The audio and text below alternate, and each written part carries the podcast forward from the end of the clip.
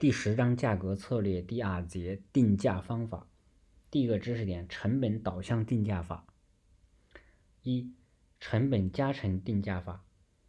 成本加成定价法是指在产品单位成本的基础上，加上一定比例的预期利润来制定产品的销售价格的定价方法。具体包括完全成本加成法、变动成本加成法、标准成本加成法。由于利润的多少是按一定的比例确定的，习惯上称为几成。加成幅度通常用百分比来表示，计算公式为单位产品价格等于单位产品成本乘以（括号一加加成率），其中加成率为预期利润占成产品成本的百分比。例如，某家机厂生产某种衣柜的单位成本是四千元，加成率是百分之二十，则该衣柜的销售价为四千乘以一（括号一加百分之二十）等于四千八百元。如何确定附加于成本基础上的加成百分比，是成本加成定价法的核核心问题。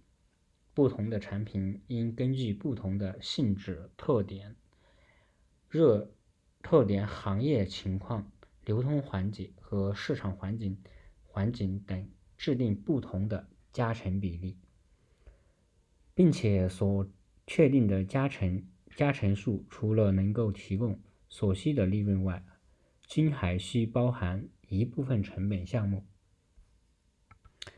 成本加成定价法是传统而久远的定价方法，在机器大工业时代之前已经开始应用，目前仍有为许为许多小企业和零售行业采用。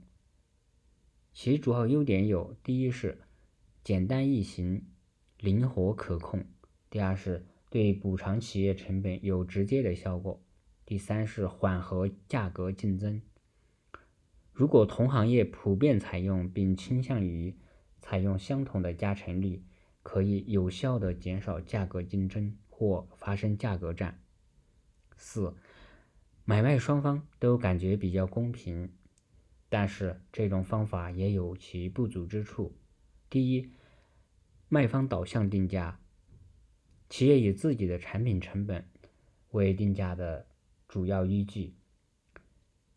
以卖方利益为出发点，忽视了市场需求。第二，没有考虑市场竞争因素，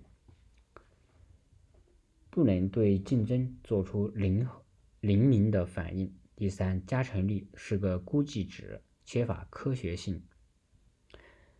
下面第二个是目标收益定价法。目标收益定价法又称投资收益、投资收益率定价法。它是在企业投资总额的基础上，按照目标收益率计算价格的定价方法。在目标收益定价思想的指导下，企业试图确定出一个能为其带来所追求的投资收益率的价格。基本定价步骤如下：第一是确定目标收益率。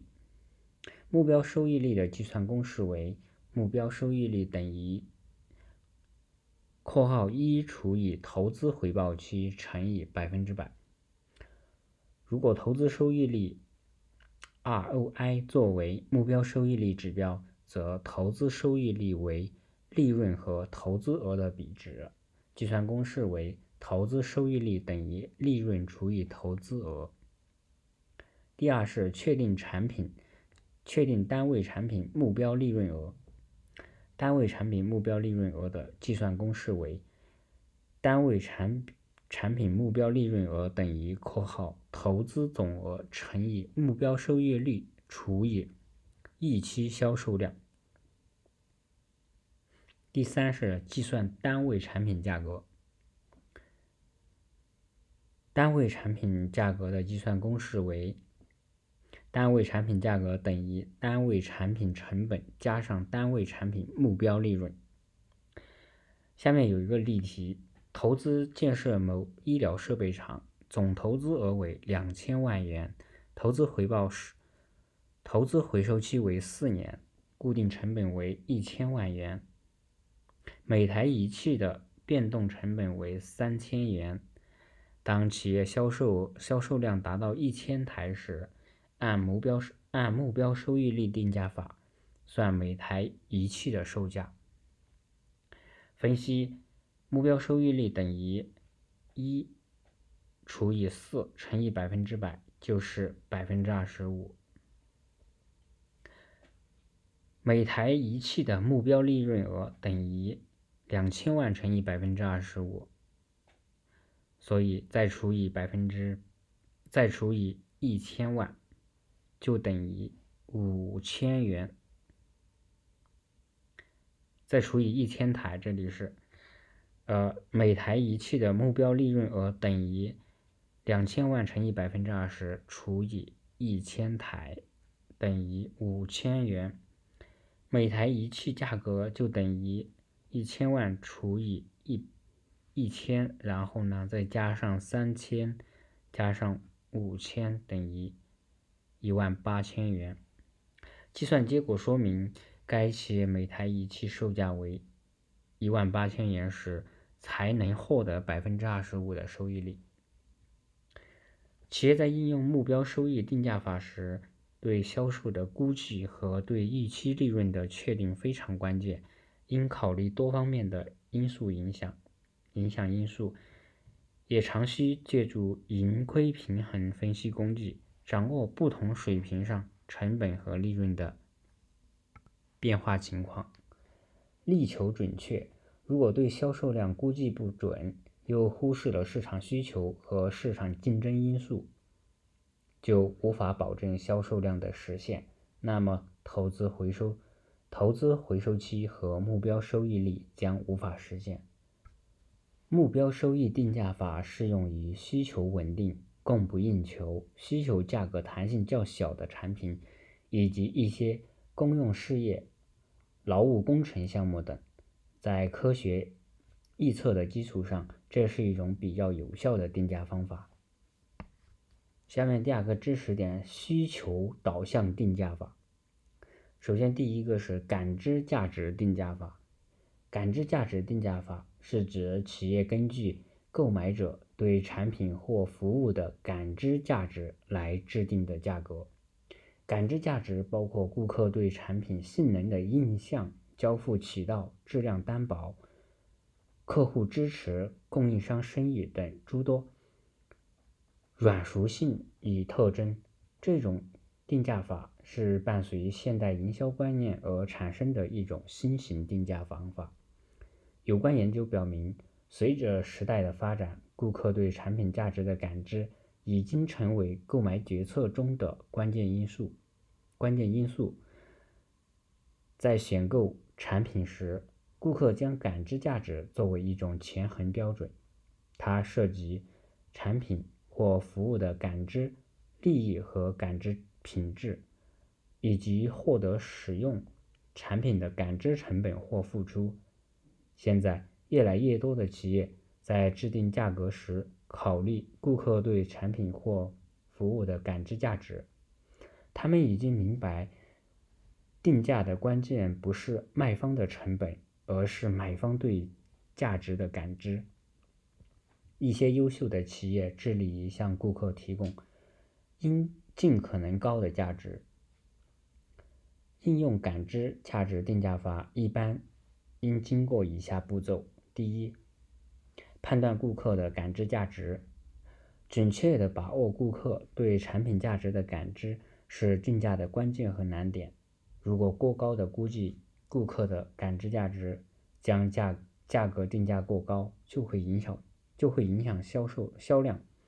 如果过低的估计顾顾客的对产品的感知价格，定价可能低于应有的水平，会使企业收入减少。因此，企业必须通过广泛的市场调研和分析，获得顾客对有关产品价值感知的准确资料。第二是对顾客价值定位并概念化。根据对顾客的感知价值的了解，营销者应将产品或服务的属性和特征进行有针对性的定位并概念化，转化为顾客能能够感知到的利益。三，把顾客的感知价值量化，即计算感知价值，通过对顾客进行价值细分分析和测算。估计出不同细分市场所提供的经济价值。第四，进行有效的促销，将顾客的感知价值传达给目标市场。第五，把已经量化的感知价值结合其他因素，制定出产品的市场价格。感知价值定价法的关键在于要提供比竞争对手更独特的产品价值。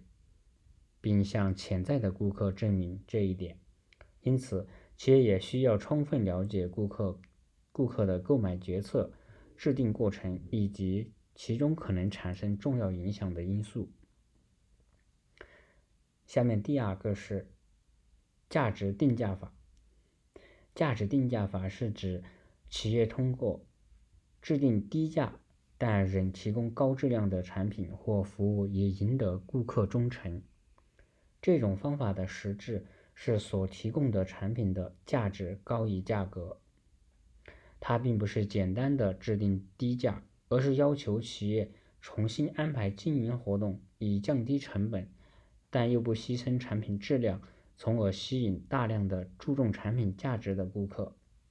具体的做法是，在市场上出售的产品，其质量高于市场同类产品的平均质量标准。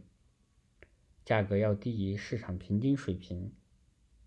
宜家家居、西南航空和沃尔玛都是价值定价法的最佳实践者。价值定价法的一种应用就是天天低价定价，就是天天低价法。采用这种定价方法的零售零售商往往制定一个固定的低价。但很少进行价格促销或产品特卖。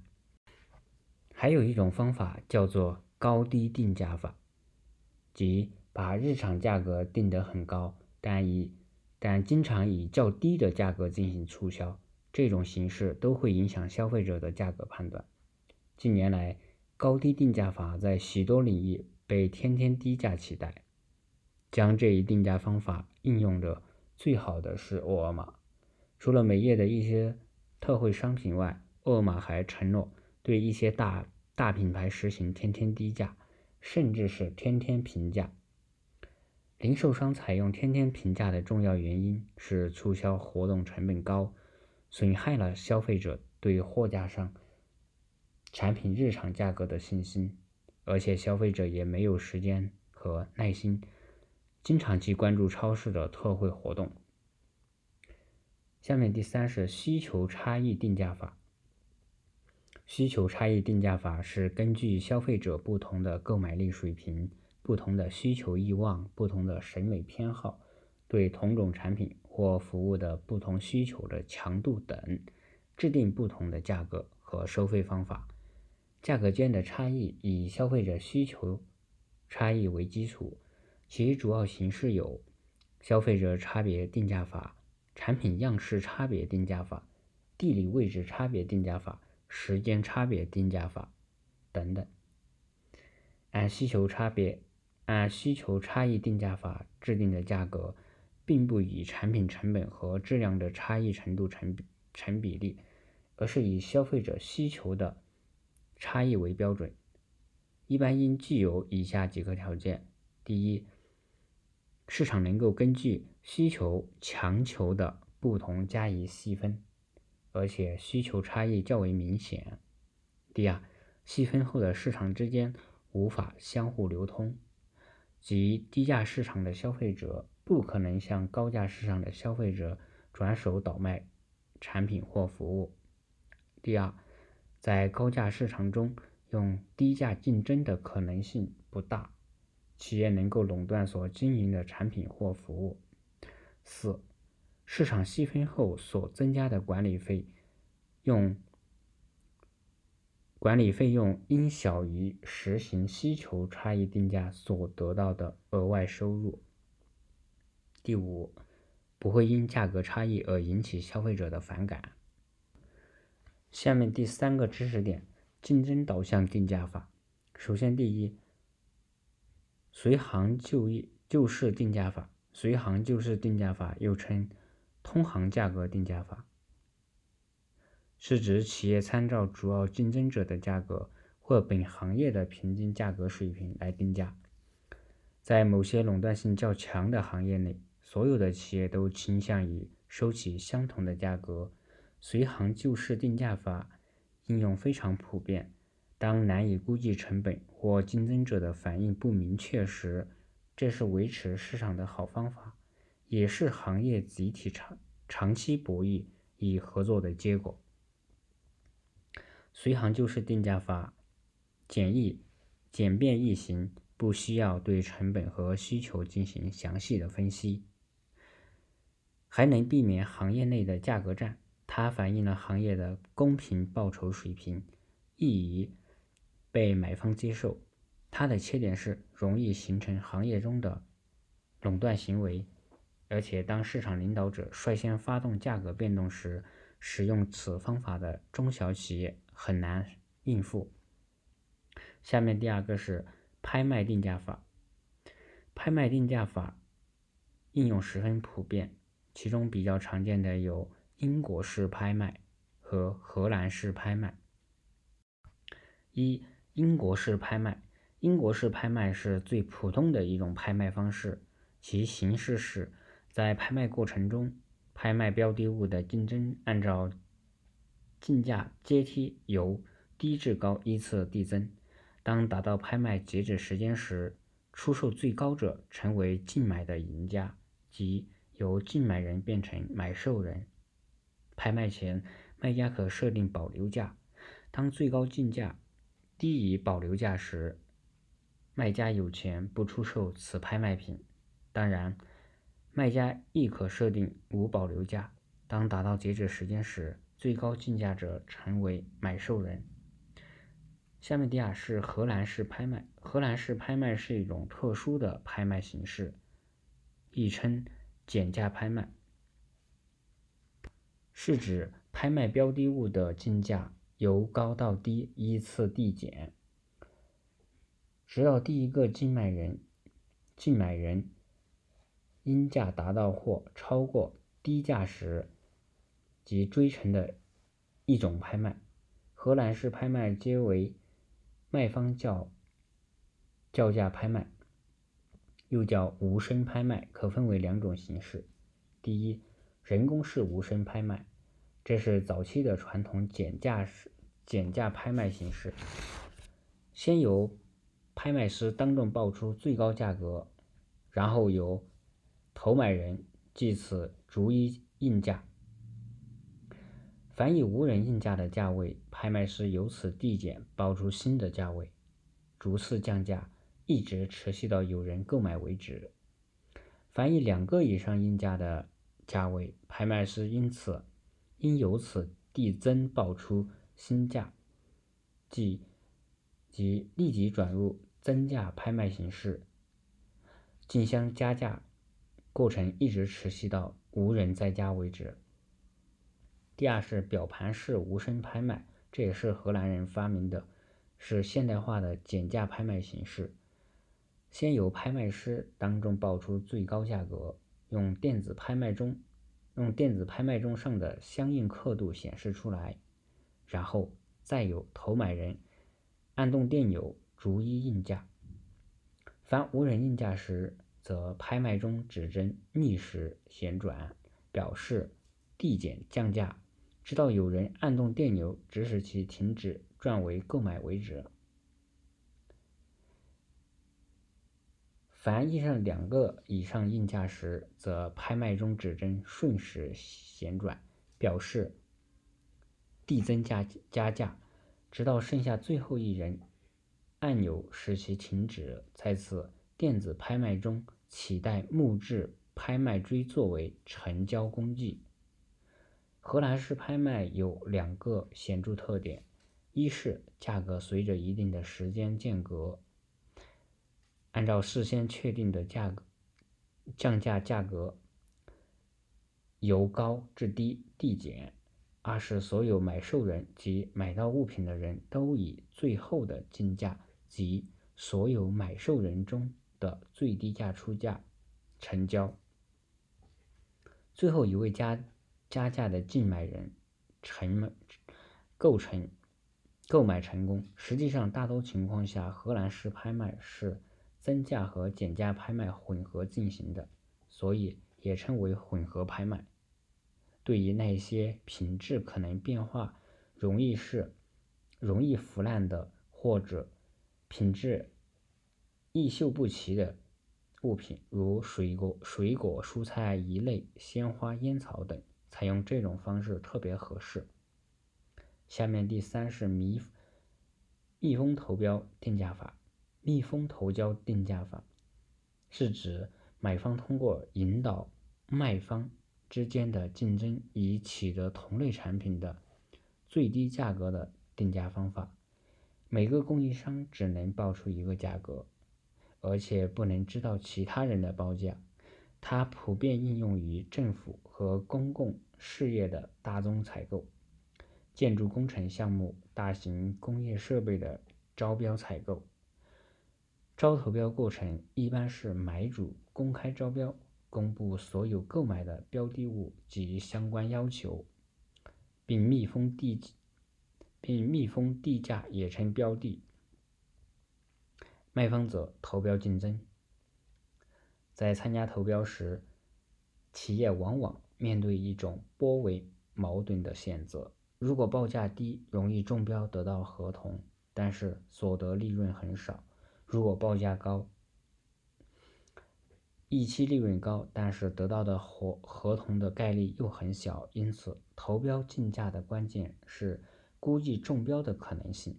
这不仅需要精确测算企业的成本费用，又要考虑企业的需要，还要测预测竞争者的。可能的报价，好，第二节就完了。